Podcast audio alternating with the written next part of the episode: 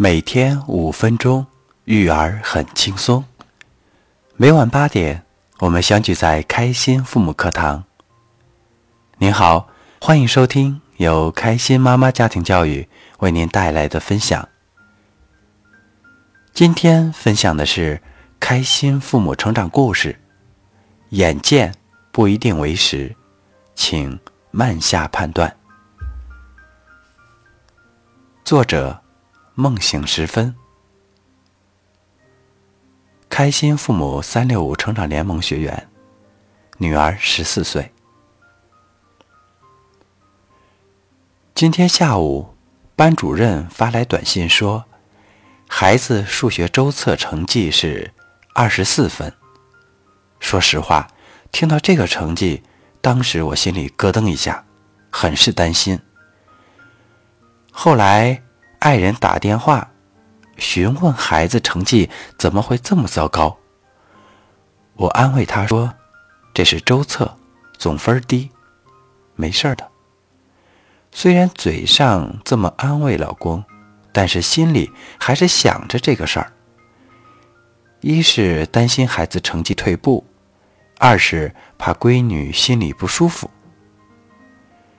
这时算计着闺女宿舍快熄灯了。于是打了个电话，电话是他室友接的，说孩子去洗澡了。我小心翼翼地问：“你们测验了是吗？满分多少分？”一百一十分。我问：“是不是太难了？”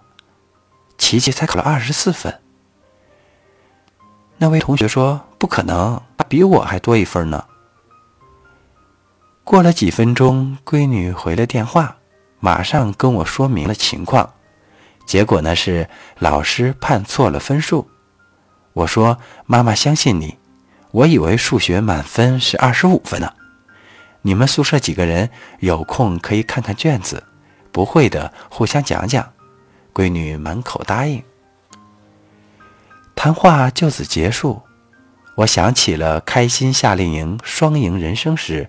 曲开老师曾说过：“我们亲眼所见也未必是事实真相，更不要说道听途说了。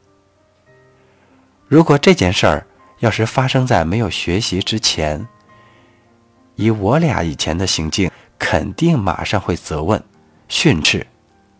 现在我会冷静下来，舒缓一下自己的情绪，然后再去分析这件事儿。”其实孩子很出色，我干嘛老把自己的孩子想得那么不堪？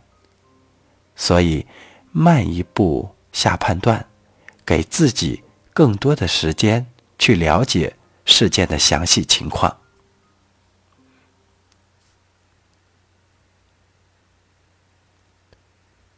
今天的内容就分享到这里，虽然是一篇很简简短的故事。但是，留给我们的感受是很清晰的。当不了解事情的详细资料和情况的时候，我们切记急着下判断，而是给自己一点时间，同时也给孩子一点时间，我们更充分的、更详细的去了解事情发生的经过。我们的目的。不是为了训斥孩子，我们的目的是为了和孩子一起解决问题。